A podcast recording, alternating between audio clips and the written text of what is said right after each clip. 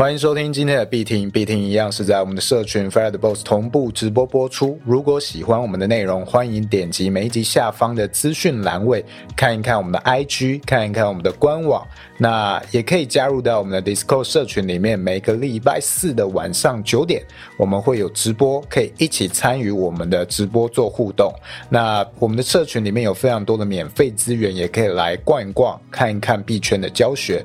那我是主持人老鼠。我是主持人老干妈。那今天呢，有请一位我们社群里面的火友哦，我们这个 FTB Discord 社群里面的一位成员，一起来参与我们的这个直播啊，聊一聊市场的近况或社群的近况。我们未来也会尽量增加。更多这样的呃互动，请社群里面的成员来多做一些分享，这样也许大家听起来比较不会那么腻。每一次都是哦，我跟干妈两个人一直讲一直讲，可能更活泼一点。那我们今天这一位呃成员叫做 Yap，呃 Yap，你可以跟大家打个招呼。好，大家好，我是 Yap。Yap，请问一下，你原本在这个哦币圈外，我就是我们讲人间，你是做什么工作的呢？哎，我是城市设计师。城市设计师，呃，就是一般我们讲的这种工程师嘛。如果广义上来说，哎，对对。那你是什么样的因缘际会会开始考虑到呃来了解币圈呢？其实我是在一次家族聚会这样，然后听到一个国中生已经开始在买狗狗币了这样，然后就想说，哎。国中生就已经在买狗狗币了，这样这个加密货币是不是已经很普及了？这样，然后我就想说，是不是可以来了解一下，说这个加密货币可以有什么运用？这样子。呃，然后你就开始，哎，在这之前你有做可能其他的理财或投资吗？哎，没有哎。哦，所以。加密货币的投资就是你可能第一个参与比价这种主动式的投资。对，其实因为我工作上都会接触到金流，会想说加密货币可不可以变成一个公司的产品？这样其实是为了想要发展产品去研究的，并不是一开始不是为了要投资这样。哦，所以比较像是你们的软体开发里面，你想要接触结合到币圈的一些投资，或者是各种类型的投资，然后看到哎，币圈或许是一个比较不错的环境，可以去尝试。哎，对对对。哦，了解。那你还记得你最一开始做的投资是什么吗？最一开始应该就是会定期定额买股票吧。买股票，对，在加密货币里面用加密货币买股票吗？还是哦，你说加密货币？对对对，最一开始的投资算是 Stephen 吧？哦，最一开始是这个 Stephen，干妈，你可以，我记得 Stephen 其实呃亚好像蛮早有跟呃我们社群还有干妈交流嘛？哎，对。干妈，你记得你最早跟 Yap 是怎么讲 Stephen 的吗？其实最早的话，因为他刚刚 Yap 有说他是在家庭聚会嘛，因为他有一一位他的家族成员也是我们的火友，也比 Yap 早加入我们 Fire Boss 那一位朋友，因为。在里面有听到我们说，Stepen 啊这种 GameFi 游戏金融，它带动的一个崩跌速度是很快的。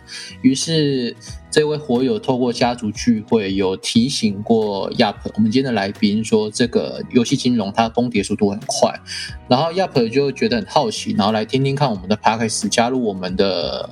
呃，Fire Boss 之后才有聊到这个 Stepen 为什么它会崩跌很快，以及我过去玩游戏金融的这一些案例分享给他。然后在这样子的一个谈话交流之后，Yap 也是很果断啦，就是在很早期那时候利润还蛮大的时候，就把他的鞋子还有他的 GNT 的跑步币给出掉。出掉之后，那时候是几月？三月份吗？哦，我记得应该是。四月左右，就是四月。呃，我比较记得要加入啊，参与讨论是四月多，就是 Stephen 最红的那个时候。对，然后四月中旬出掉，五月开始 Stephen 就开始迎来了一波大暴跌，到现在嘛。现在有听说，现在一双那个鞋子的购买价格是当初高点的十分之一，也就是说。以前一双鞋子价格像可以买十双，但是现在的收入的话，可能。你需要十天才能喝得起一杯咖啡，跟以前的那一种一天可以赚个六十八十块美金去相比，已经是跌了九成了。所以这个东西它有它的生，就是它产品的生命啊。所以那个周期其实都是大致上是这样。那这是 Yup 接触第一个加密货币的项目嘛？也也让我想起去年。老鼠，你还记得你那时候投资 Cake 币去挖矿，觉得哇，怎么这么好赚？八十趴的年化放进去，每天领钱。对对，所以所以其实很多新手加入这个市场之后，看到的是高年化，然后会忽视掉很多潜在的，或是根本就没办法意识到的这些风险。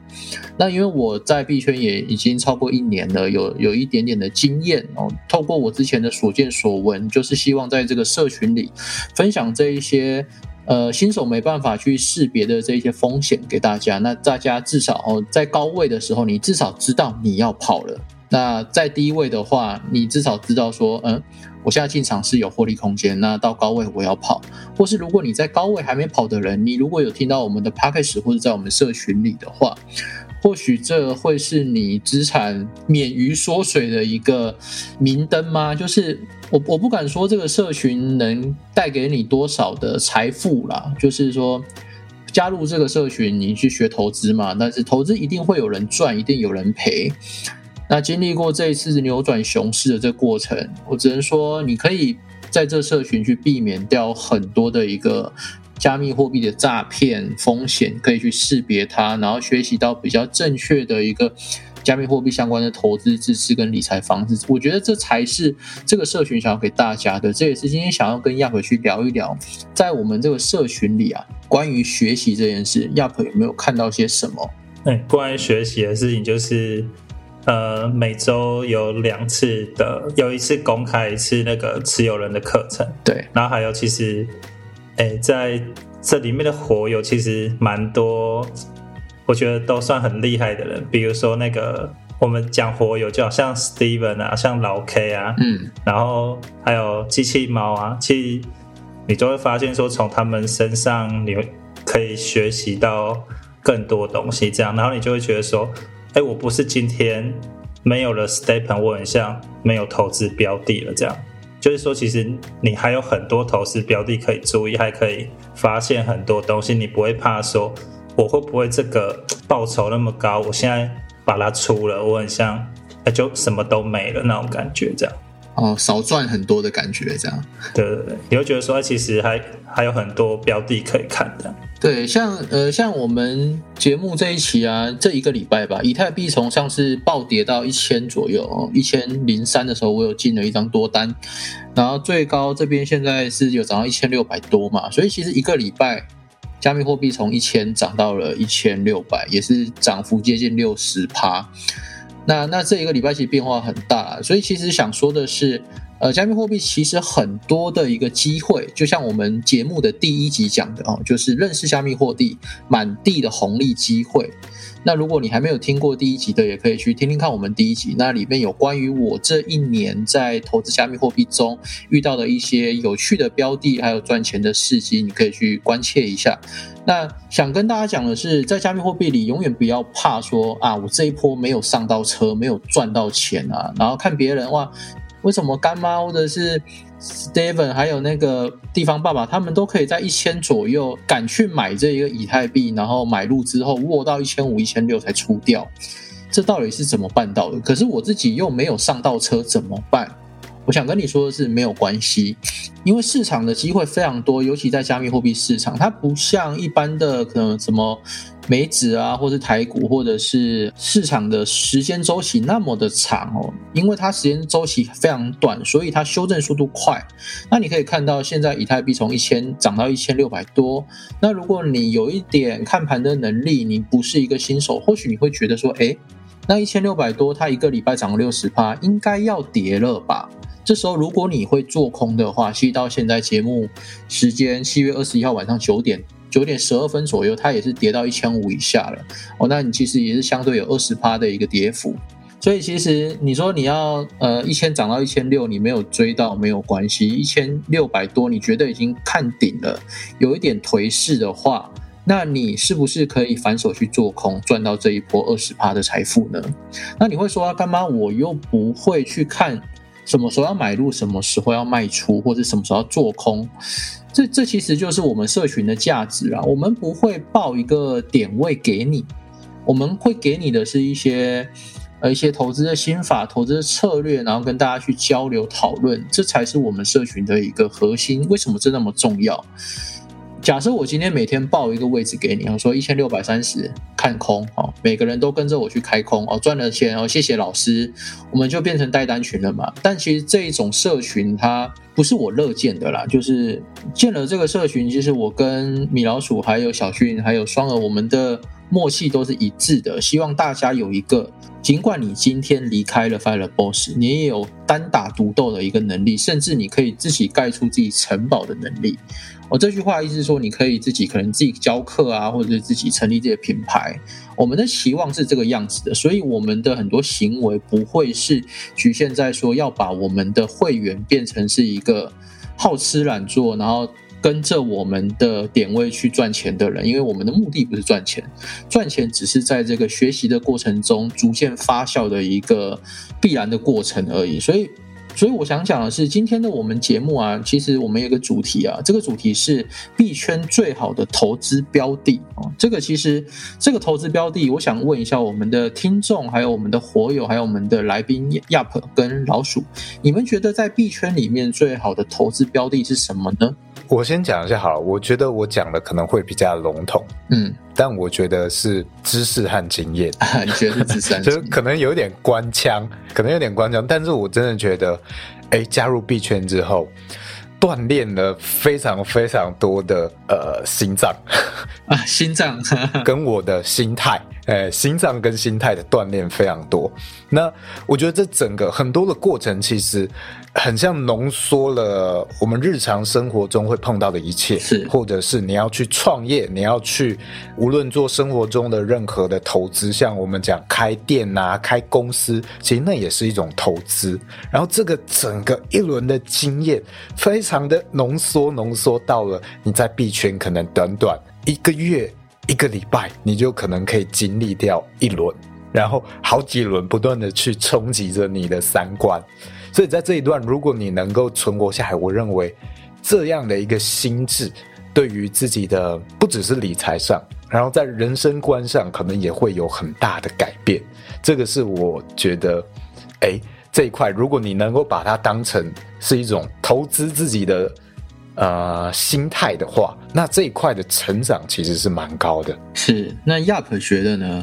我还蛮同意老鼠讲的，但是但是会觉得很像一开始进来，然后其实这次的应该最近的崩跌吧，算是哎买了一个教训这样。然后其实一开始有听到说，哎是不是呃崩跌赔钱了，然后就觉得这都是骗人的，然后就离开了这样。而其实会觉得说，哎其实应该看清楚说，哎自己其实。没有自己想的这么厉害，这样子，然后就可以比较沉淀心情，然后哎实打实的把一些东西学起来，这样。对，我觉得其实呃，今天的节目啊，我们主题是币圈最好的投资标的嘛。其实我要讲的最好的投资标的，我的答案其实就是我们的大脑，就是我的看法跟老鼠一样。我我认为啦，就是在我经历过这一轮牛熊交替，这个阴阳混沌之起啊，然后再加上这一年，其实它迭代的速度非常快。从去年我加入之后，那时候都在刷量化交易网格。过来变成在 DeFi 的挖矿，然后 GameFi、NFT，到今年回到交易市场、交易赛道上面，到现在持续在这样子一轮一轮的迭代下来，会发现，哎，我存活下来，跟我同期的那些人相比之下，为什么我跟他一样是花一年的时间？那为什么我，呃，我活下来了，为什么他没有活下来？哦，甚至是我我有赚到一些的钱，那为什么他可能连本金都没了？我最近其实一直在思考这个问题。我得到的一个结论其实就是，我觉得这可能跟我们的人格特质或者是学习的习惯有关系。呃，像我们加入社群嘛，呃，有些人会这样子做。这社群的教学在哪里啊？有没有人可以告诉我？老师，我今天应该买什么币？我应该在什么时候做多做空？现在可以卖了吗？现在可以买了吗？这是第一种人的学习习惯啊。第二种人是我加入社群之后，诶，我来找看看社群的人都在说些什么。那这个社群有哪些频道、哪些资源？那我先去阅读这些资源，里面的资源。讲的话是正确的吗？于是我上网 Google 了一下这些资源、这些文章内容，它是不是有一定的参考性？哦，它有一定的参考性，但是我有一些地方不懂。哦，那我就去请教一下这些社群常常讲话的那些人哦，请问一下这个什么意思？是这样子吗？还是我可以这样子解读呢？那我现在有一个交易策略，不知道大家能不能一起讨论看看，这样子的交易策略是不是适不适合去市场做交易？这是我觉得这两种人会影响你的存活率一个很大的一个关键。你可以发现，第一种人就是伸手牌伸到 to the moon。墓碑的墓嘛，第二种人就是不断的、不停的再去收集资源、收集材料，去建构自己脑脑内关于这个加密货币市场的知识，充分的去把自己的脑袋的这些资源知识给整理起来、连接起来，然后让自己在这个市场可以立于一个不败之地哦。这是我觉得。我觉得这是，嗯，这一轮过去之后，我看到我很多当时一起投资的那一些网友们哦，都死去了。呃，死去不是指说人死掉了，是指说资产都至少腰斩，或者是八九十趴，甚至爆仓都没了，甚至已经退出这个 加密货币赛道了。当我还在这里，甚至做了一个社群，这个其实从某方面来讲，就是，呃，我看到其实很多的。不同社群的一些，不管是年轻人还是一些呃三四十岁、四五十岁的一些投资人哦，我觉得大家有一个心态，可能需要有一点点不同的看法啦。就像刚刚讲的嘛，我们如果仰赖某个老师、某个社群的一些资源，我们都是仰赖式的话，哦，仰赖别人给予我们的话，这种特质，其实我我的建议是你不适合在加密货币里生存。因为加密货币生存，它需要有很高的敏锐度，很需要有很敏感的一个神经，需要你可以在瞬间去抓出你脑袋里阅读的这些资讯之后去做连接，去做提取，然后去做推论，你才大概能知道说市场的方向或者是市场上的风向跟热点在哪里。所以，如果你今天的习惯不是这样子去追资讯的人，去涵养各领域资讯的人的话，我可以很简单的跟你说，你在加密货币绝对是赔钱的那一个哦，这个很不客气啦，但是我觉得这很现实，因为我不会卖你一个梦想，说呃加入 Fire Boss 躺平靠国库躺平，我们给你价位躺平，使用合约城市，使用我们开发的城市去赚钱，这样子保证你获利哈。市场上所有跟你讲保证获利的年化高的，其实大多数啊。不要去相信他吧，我这边就不说是骗子，但是大多数不要去相信他。我们要相信的是自己的脑袋，从学习中去涵养我们自己的交易系统，去打造我们的交易系统。我觉得这个样子才有办法再去市场里去生存。呃，我觉得其实无论在任何一个领域的投资都是这样啦，就是你如果是这种心态，只是要跟着别人去捡便宜，然后你就哎躺平，觉得躺赚。就可以去稳稳的获利。你在任何一个领域，你都一定会失败，只是那个速度快慢的问题。像你如果大家都知道，我们去跟着电视上的那些哎股市老师哦，你照着他买，你最后一定是赔钱，大家都知道嘛。但是为什么你到了币圈你就不知道了，你就开始要跟单了？那不就是一样的事情吗？还有你今天听别人讲说，哎，开饮料店很赚钱，那你去开了，你一定倒，因为你。并没有去了解里面每一件事情的差异嘛，它并不是那么简单可以做到的。你盲目去开，盲目去跟风，那很容易就是最后还是赔钱。哦，你怎么样去跟别人的建议，最后往往你没有做功课，你没有体会到中间的差异，做出努力，做出这个嗯不一样，那你最后至少你有没有学到东西？你如果就只是一个躺平的心态，你可能最后连这个经验都没有学到。那这在真的在任何领域都一样。那币圈是一个速度非常非常快，它只是把你这整个一轮的过程浓缩在了非常短的时间里去显现。所以你是这样心态的人，你一下就离开了，你一下就毕业了。很像是我去年年底玩 GameFi 嘛，那那个时候我 GameFi 那一块结束之后，我算是没什么赚，没什么赔。那那块我觉得那个时候我还没有非常的把那个经验记忆在我的心里，所以。最后就在其他的区块哦，像是合约啊什么，就是开始学教训。我觉得无论如何都是会碰到这样的状况，就你一定要亲身经历一下，记在骨子里。我不知道 Yap 你有没有诶经历过这样一个阶段，就是可能你的 Stepen 没有什么赔到钱，但是那个该学的教训还是在其他地方让你学到了。哦，有，就是可能 Stepen 一开始还有还有赚一点钱这样，然后哎一开始因为我自己是写程式的，然后知道说哎这个网格交易自己写程式可以做到这样，就会觉得说哎这样下去跑很像会有一点利润这样，可是其实它整个呃 Luna 事件以后，整个开始币价开始下滑的时候，其实我是没有危机意识的，我就是一直让它跑这样子。对，然后所以整个资产就缩水嘛。那其实还另外就是说，其实看在社群里面一些比较经验的人在讨论一些呃价格的点位的时候，其实我会听到几个人说有某个价位，但其实我不知道为什么，所以我是握不我手上的币是握不住的，我是没有办法握到那个价位，因为我不知道为什么这样。那我可能在。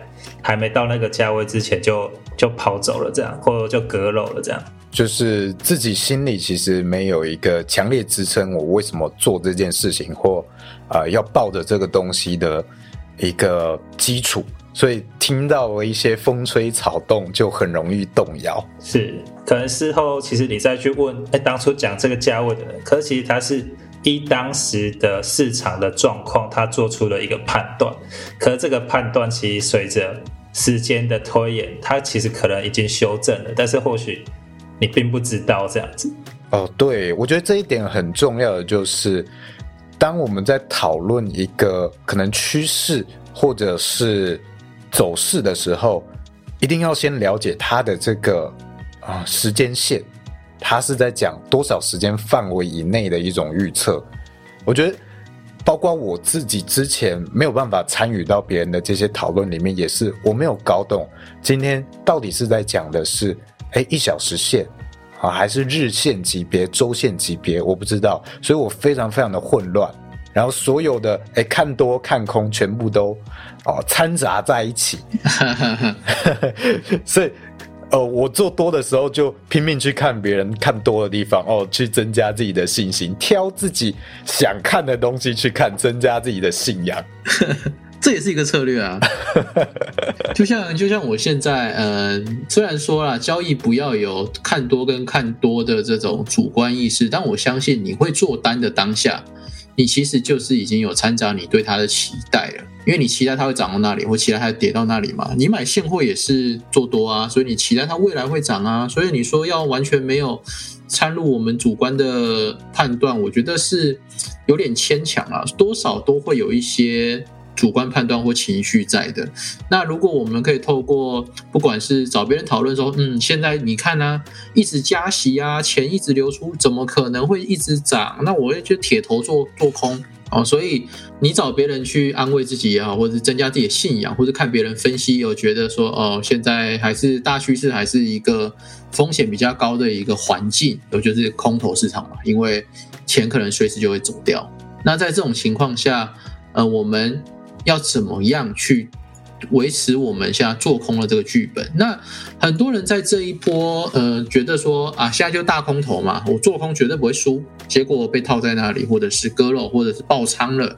我这其实是我们在投资的时候没有想到一件事情，就是任何事情都有反面嘛。你去说啊，现在大趋势是做空，好，那我去做空了，但是你要留给自己的留给自己一条 Plan B 啊。假设我今天做空，它一直涨，这个时候怎么办？哦，你要有一个很明确的一个剧本。我之前有讲过，就是我们做交易啊，或者是我们投资标的这些，你都要很清楚知道自己在到底在干嘛。就像你知道明天早上七点半你要起床搭公车，或者是骑开车骑车去公司打卡上班，泡杯咖啡给老板之类的嘛。这个流程这个 round down 你是很清楚的。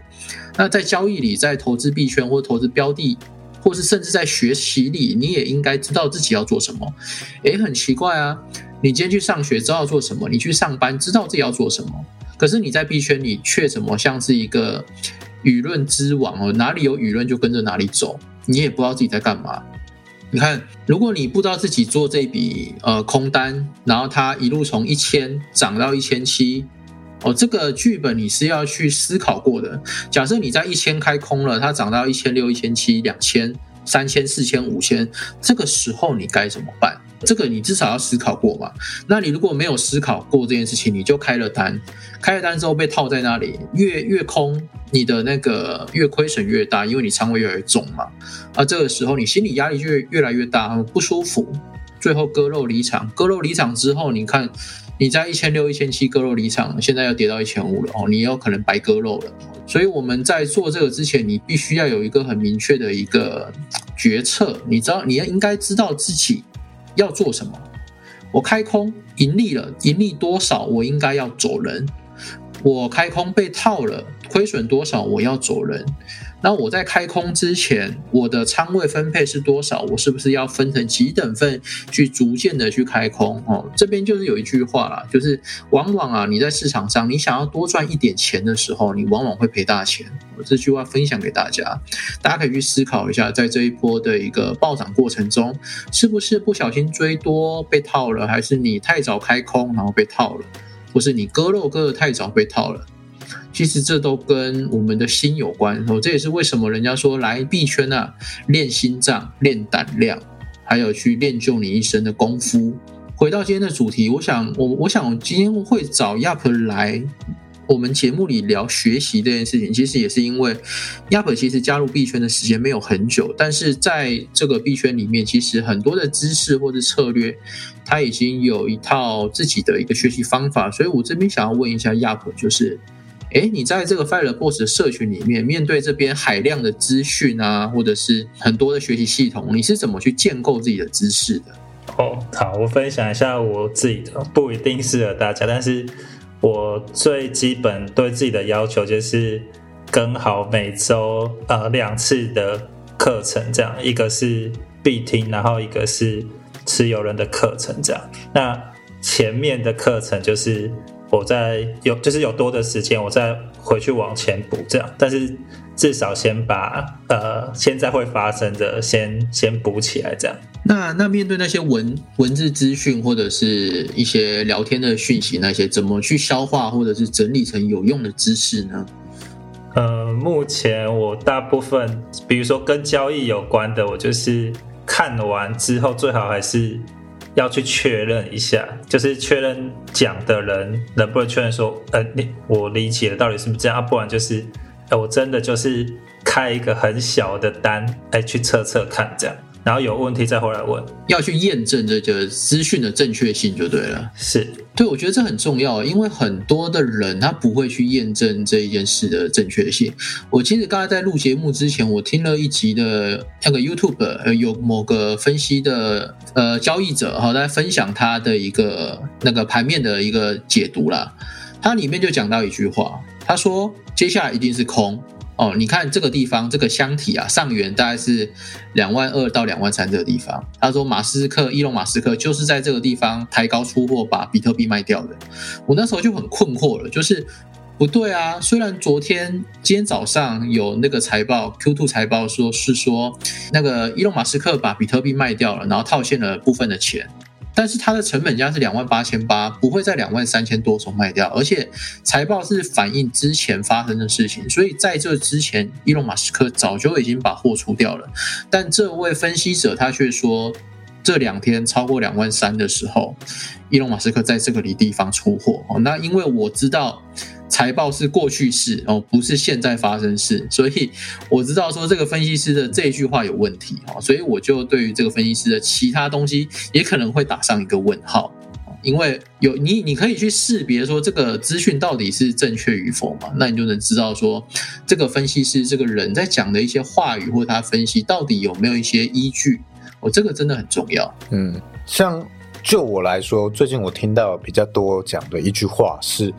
呃，现在币价上涨是代表啊什么机构、什么市场他们看好 ETH 的这个新的系统的上线，它的改变、它的进化，这个我们已经提过这么多次了。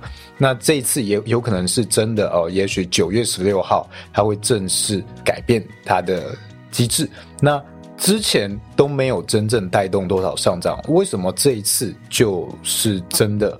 因为这件事情而拉盘呢，我是非常抱有怀疑的。是这个是我对于这样的一个分析依据，我是就我的经验，我就会开始感到怀疑，说，哎，这个会不会是还有其他的可能性？而是我们散户过度解读这件事情，看到上涨就想要找一个找一个利多的消息套进去自己脑补啊，实际上搞不好不是这样子。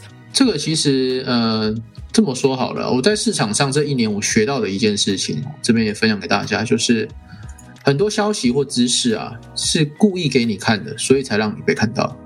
不管是爆仓消息，还是什么什么财经财经跟你说，呃，比特币年底上十万、二十万，哦，现在 Plan B 怎么样？那以太币 Merge 要合并，哦，升级这个二点零，然后你看哦，在拉盘之前啊。宣布了这个消息，然后拉盘了。哦，那个时候在拉盘之前其实就有动作了，就是在七月七号的时候吧，有五十三万颗的，我上上市的币听的时候有五十三万颗的以太币，在节目录完的时候突然转入了交易所，但是没有动作。后来连续下跌了三天，这三天跌完之后，然后宣布利好消息，然后一路涨到现在，哈。哦，中间当然有经过 CPI 的那个数据公布了，有有下跌了一轮，但是在 CPI 下跌一轮之前，那些货早就在高位的时候，一千两百八十左右全部抛掉了。抛掉之后呢，下跌到一千零一的时候弹上来，哦，弹得非常高，然后弹上来之后就一路到现在的一千五、一千六。那为什么那些人在一千两百八要抛掉？是不是他知道会下跌？那为什么这些人涨到一千多？为什么消息那个 merge 的合并消息，或者是一些以太坊的一些相关的利好消息啊，或者是一些社群有人在带货，会在这个时候出现呢？我觉得我们要打上个问号。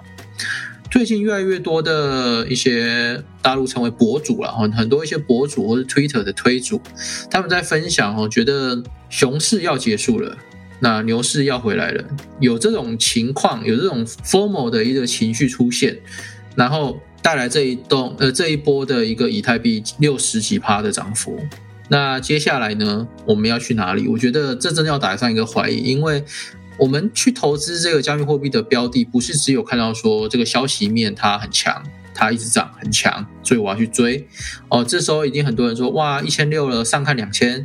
两千二哇，上看四千，我一定会有很多这种消息出来，但是往往啊，这种在五天七天瞬间拉盘，我的解读就不会是一个单纯消息面的，因为其实是这样子，就是你在这一个熊市里面，景气不好嘛，景气不好，你可能你是在去年追高的这些散户哦，你可能早就割肉了，或者已经没有钱去再买货去摊平了。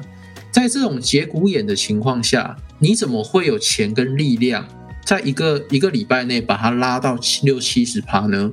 这绝对不会是散户的钱，这个绝对是庄家拉盘的钱。那庄家为什么要拉盘呢？你有没有想过一个可能性？最近随着欧洲的通膨也超过二十趴，对，有些欧欧洲有些地方通膨超过二十趴哦。那欧元现在对比美元的汇率又大概是一比一左右，贬值的很凶。美元的那个 D 叉 Y 指数最近也很强哦，那很强代表什么？代表很多人不相信其他的法定货币或者是一些避险资产，他相信美元，所以他买美元。那因为他买了美元，所以美元就强，所以 D 叉 Y 指数才会这么的高。那在它这么高的情况下，在过去历史上，你可以看到一些，呃，不管是原油啊，还是黄金这些标的，其实都是会有一个下跌的，不管是缓跌还是急跌，都是会有一个下跌。可是这个时候奇怪了，为什么就以太币在涨，而且涨了六十趴？啊，这个我们要去思考这个问题，而也也有可能是最近，呃，这一轮市场有太多的人去做空了，导致哦，导致这一个做空它需要被清掉，哦，清掉，因为呃加息嘛，加息越加越多，哦，那像累积的点数也是很多。那我相信有一些的投资人或者是一些风投机构，他可能有一些资金缺口的一些压力，他需要在短期间快速的去套现，去榨干韭菜的钱，去应对这一个通膨还有这个加息的风险造成的风险。于是他只好赶快来这个韭菜集散地币圈里，赶快割一割这一些做空的人，割一割拉一拉一波爆仓爆完之后，收了钱再走。所以你最近会发现奇怪，怎么会有那种几千万或者是一亿、两亿美元啊转入加密货币市场？才过两天，这些钱又转走了，到底在干嘛？他真的是来投资加密货币？真的是看好以太坊吗？我觉得不是，诶我觉得 他可能是在看到这边多空持仓比很悬殊，想来榨一榨这一些韭菜的资金费率或者这些保证金吧。榨干之后他就走了啊。所以如果这个市场流动性越来越差，越来越少人玩。那市场就不会有很大的一个呃一个情绪嘛？那这时候你市场没有这些流动性，没有这些燃料的时候，这些风投机构也不会来这个地方去挖矿。我这边指的挖矿就是指割韭菜了哈，不会来这边去挖那个保证金的矿。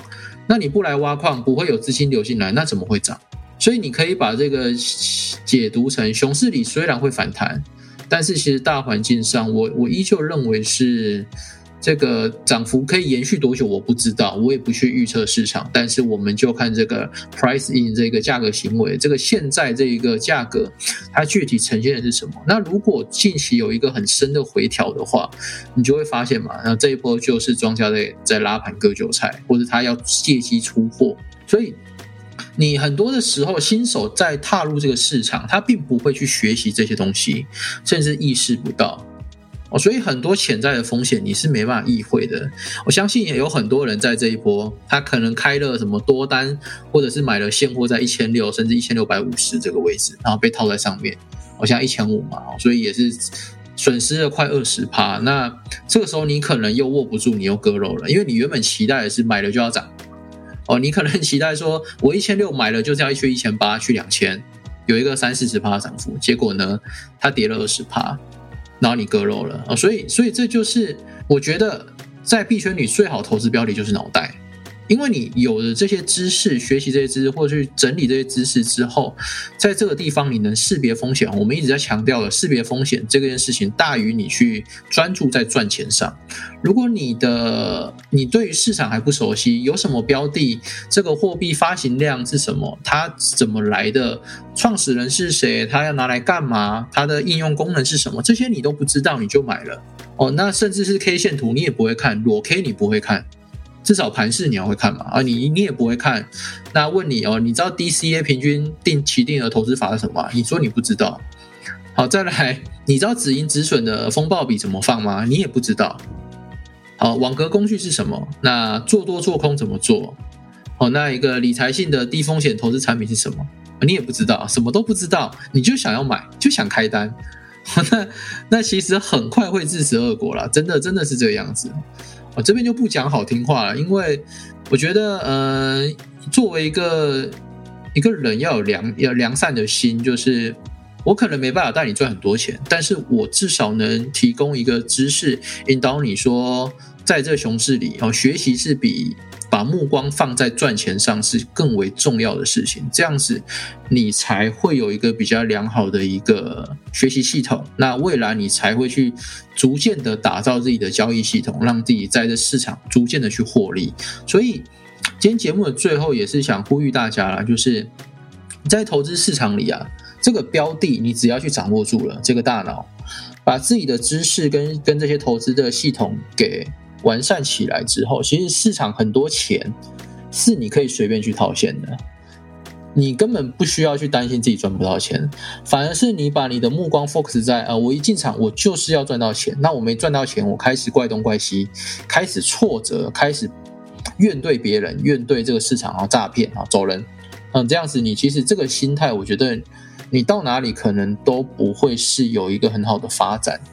好，那最后我先来讲一下，大家在这个熊市的状况下，很常会发生的一个问题。我觉得，包括在整个市场，还有所有我看到的社群，都发生一件事情，就是大家在这个状况，感觉没有什么热钱可以赚，或者是他亏损了，在扛单，然后就开始什么都不想做了，什么都不想讨论。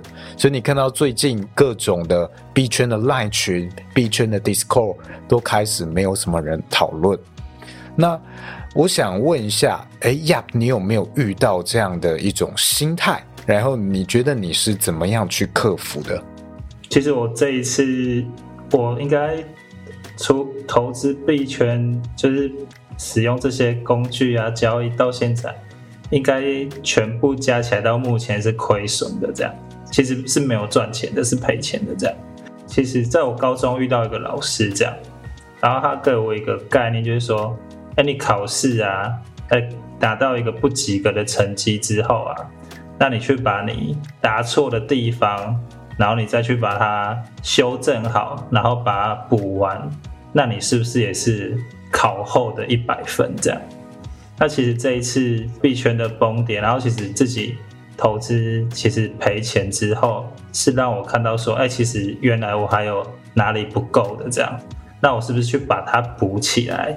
我也是一个考后的一百分这样，那考后一百分跟考前一百分都是一百分这样，所以我会觉得说，如果我因为一次这样挫折我就离开了，那我赔的这些钱就太没有价值了。但是我因为赔了这些钱，我看到自己的问题，我去把我不足的地方补起来，那这些亏损的钱才是有价值的这样。哦，我觉得这个心态很好，而且我觉得这个是很有可能是下一轮牛市会赚钱的人应该要有的心态。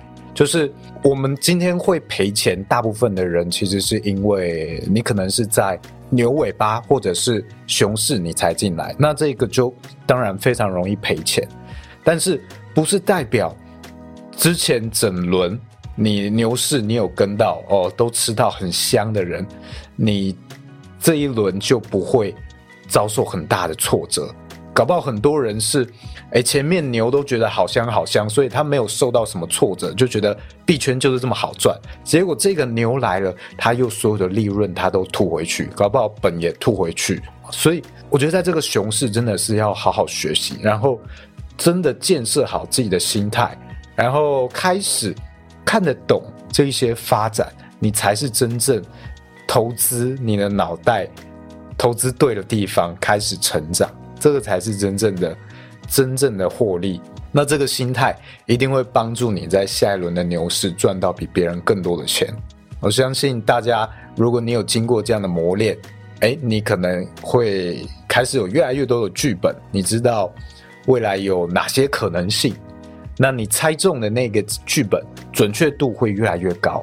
你会越来越知道这个这一套剧本里面的剧情怎么样上演，都在你的规划之中。我也是在哎亏损了，开始磨练心态了之后，渐渐比较看得懂别人在说的趋势哦，原来分成哪几种的方向在讨论，像是可能现在的状况，可能我就会有两种主要的剧本，一种可能是币价上涨，这个剧本。